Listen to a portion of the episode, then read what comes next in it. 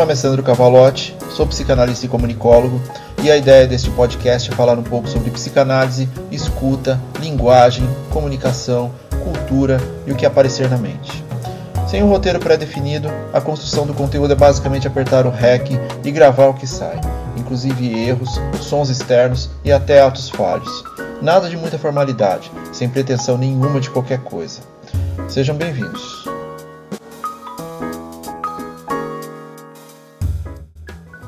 Episódio 60. Caramba! Você não precisa estar em uma situação de sofrimento extremo para estar em análise. Me peguei aqui pensando em como colocamos a psicanálise numa relação com sofrer quase que o tempo todo. E faz sentido, porque a procura pelo suporte de um psi acontece muito no momento onde há uma ruptura de si, aquele momento onde não se dá mais para aguentar a destituição de si. E o sofrer permeia todo o processo. Nos momentos das sensações de não pertencimento, ou do estranhamento do desejo na figura do outro, até esse momento onde não há uma forma de lidar a não ser procurar um profissional da área. Mas há aqueles que não aguardam tal marginalidade do sofrimento. Quando começamos a nos tornar continentes de nós mesmos, alguma coisa pode começar a reverberar de que algo não está correto e para ouvidos mais organizados e observadores das relações pessoais, pode ser aquele momento de deixar de estar no lugar onde se está, como se não fosse seu. E a pergunta que se faz em seguida é: se esse lugar que me colocaram não é o meu, qual será o meu lugar então? E o questionamento deve fazer parte de toda a análise. Se focarmos em Freud, o silêncio do analista é imprescindível para a construção da análise, e faz sentido até certo ponto.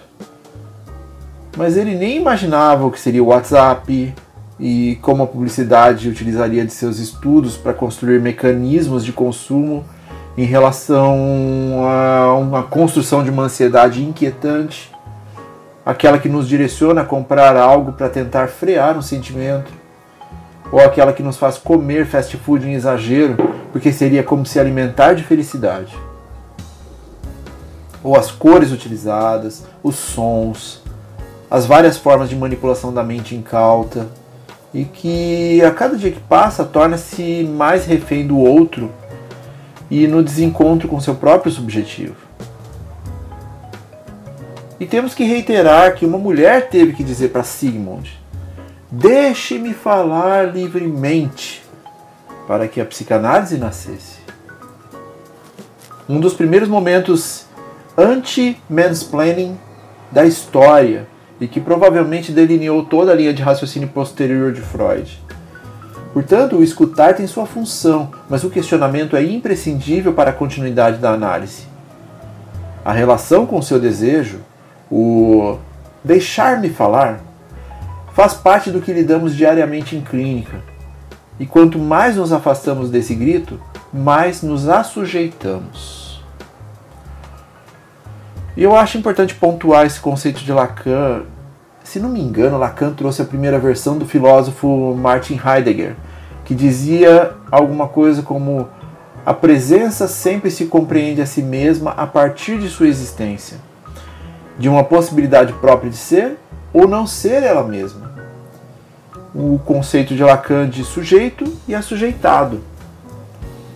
E, mesmo que de uma forma bem simples, seria algo como: nós nascemos sujeitos, mas nos tornamos assujeitados para atender à demanda social, de estar em grupo, de viver pelo desejo do outro, em detrimento do nosso próprio desejo, para sermos aceitos.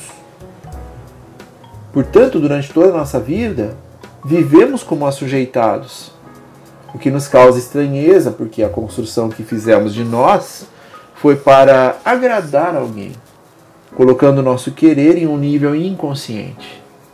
Quem aí gosta de desagradar? Quem aí não passa parte, boa parte do tempo agradando? E faz bastante sentido, na verdade, porque tal assujeitamento nos coloca em conflito com nossas ações sobre como proceder com o nosso sofrer. E o sofrer é muito variado, nunca a dor de uma pessoa será igual a de outra. As demandas podem ser as mais variadas possíveis, porque cada um tem seu próprio sofrimento, seja ele qual for. Pessoas podem nos procurar por demandas complexas, como abuso, assédio, violência, trauma, fobia. Mas também pode estar sofrendo com situações que a sociedade pode condenar como se fossem pequenas. Exatamente porque ouviram isso a vida toda. Ah, você tem de tudo. Como assim está com depressão? Tem tanta gente que sofre mais do que você. Ou coisas como: Ah, para de frescura. Como assim você está triste demais a ponto de não conseguir fazer nada? E a pessoa se assujeita em seu sofrimento, silencia, porque não recebeu o acolhimento necessário. E caso esse seja um sofrimento real daquela pessoa, isso só vai prejudicá-la e provavelmente vai se desenvolver para algo maior, mais complexo, que demandará mais tempo e mais atenção. Simplesmente porque a família não ouviu, o amigo tirou sarro, o professor não teve paciência, o chefe fez pouco caso, a rede social diz que é sua culpa sentir isso. O namorado acha que tem que ser suficiente dentro de uma insuficiência intrínseca daquele ser humano, de uma demanda que é só dele. E as demandas podem ser as mais variadas, exatamente porque o sofrer também o é. Mas isso não quer dizer que ele seja menor do que o de qualquer um. É sofrimento. Ponto. Entre as demandas, pode ser que haja muito mais por trás do que é dito inicialmente, mas lidamos com ela como se fossem um sintoma. E pode ser muita coisa. Por exemplo, quero terminar com a minha esposa porque quero seguir para um lado e ela não quer. Minha família tem dinheiro, mas esse dinheiro só nos deu problemas. Estou ficando calvo e não sei muito bem como lidar com isso. Meu chefe no trabalho não valoriza meu trabalho e não sei como fazer para ele notar. Quero ter mais paciência para cuidar dos meus pais agora que eles estão mais velhos. Preciso mudar de profissão, eu não aguento mais. Não sei se devo ou não fazer aquela cirurgia plástica. O que eu queria era simplesmente jantar com meus pais, mas eles estão sempre ausentes. Preciso aprender a comer coisas mais saudáveis. Por que eu compro tanto? Devo ou não mandar meu pai para um asilo e viver minha própria vida? Recebi uma proposta que me fará morar em outro país. Eu me coço demais. Gostaria de saber se é psicológico. Esses são alguns pequenos exemplos de sofrimentos individuais são reais em sua essência e são situações dentro da vida das pessoas que as impedem de ter boas conexões sociais e consigo mesmas. São sintomas que vieram à tona e que precisam de atenção e acolhimento, por mais inusitados que sejam. Mas nossa mente trabalha dessa forma dentro de nossa singularidade. E estar em análise faz parte de um tripé que transita entre a saúde mental, a saúde física e o exercício da busca do conhecimento, que também permeia o nosso profissional. São três situações importantes para que nossa vida seja saudável. Cada um desses elementos é importante para que possamos nos organizar como sujeitos dentro do nosso constante assujeitamento. Organizando sua mente e seu sofrimento, podemos elaborar melhor nossas relações físicas e trazer para o nosso cotidiano uma rotina de exercícios que vão mexer com estruturas neurais de compensação e gratificação que são muito importantes para a nossa vida. E a complementação de tudo isso é continuar buscando conhecimento para que ambos, mente e corpo, possam estar alinhados para uma melhor qualidade de vida. Isso para os aspectos pessoais e sociais também, porque só mudamos nossa vida a partir da mudança no social, senão torna-se um caminho muito solitário. Não dá para pensar só em nós o tempo todo.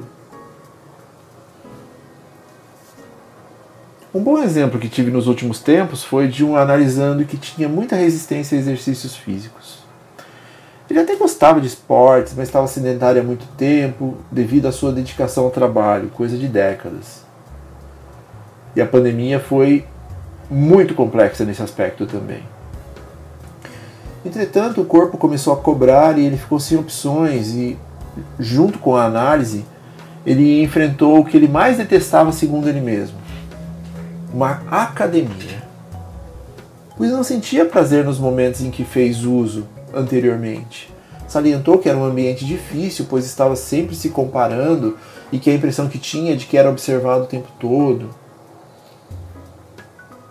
Hostil foi a palavra utilizada para ele para referir-se ao ambiente. Mas ele estava em análise havia um bom tempo e decidiu enfrentar a situação. E também era a única estrutura que estava dentro do seu orçamento. É, outra situação que tratamos em análise é a de sua educação financeira em relação ao passado. Portanto, ele enfrentaria a academia. Na sessão seguinte, falamos sobre o assunto e ele se mostrou bastante entusiasmado com a situação nova, porque, segundo ele, não ficou preocupado se estava sendo observado ou se as pessoas que estavam em melhor forma o estavam julgando pelo seu excesso de peso. Estava fazendo seus exercícios com seus objetivos pessoais. O acolhimento da academia foi ótimo e, principalmente, ele não estava se comparando a ninguém, pois entende que são todos diferentes, com experiências pessoais únicas. Portanto, dedicou-se a seu próprio desejo, o de estar em melhor saúde, e a academia era a ferramenta para chegar a tal ponto.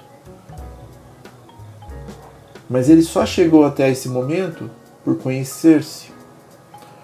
O enfrentamento de seus medos é um passo muito importante em análise. E, por mais simples que possa parecer essa história, é assim que a dinâmica funciona. Posteriormente, ele até evoluiu a estrutura relacional estabelecida consigo mesmo e agora está com uma nutricionista, que dá suporte adicional para sua busca de emagrecimento.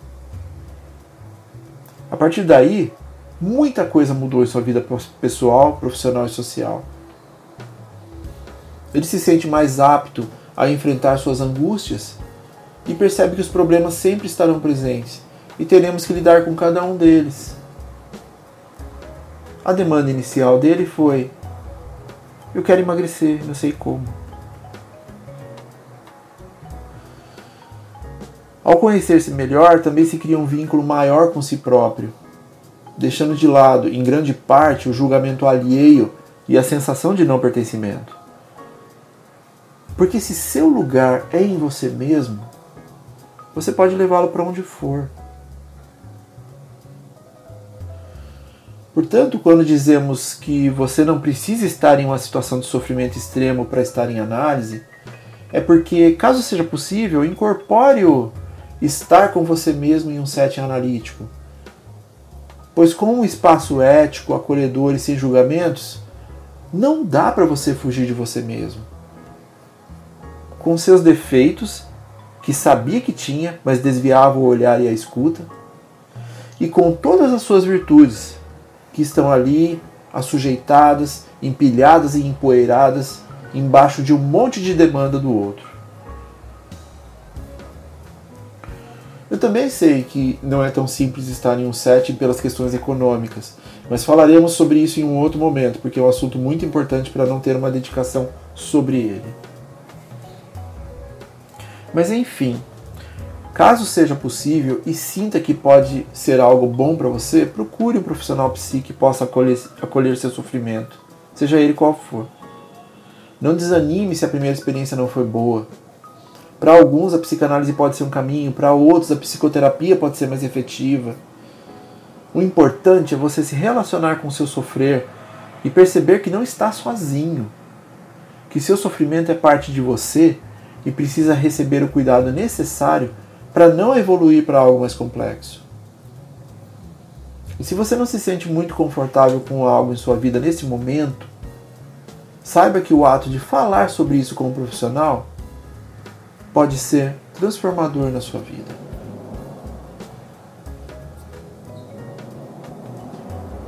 Não dá para dimensionar sofrimento.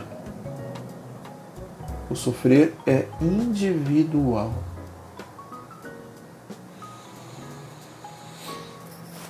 E o episódio de hoje veio com a companhia de Ahá, provavelmente porque eu terminei a quarta temporada de Stranger Things e bateu um certo saudosismo da época. E seu sucesso dos anos 80, Hunting High and Low. E fiquem bem.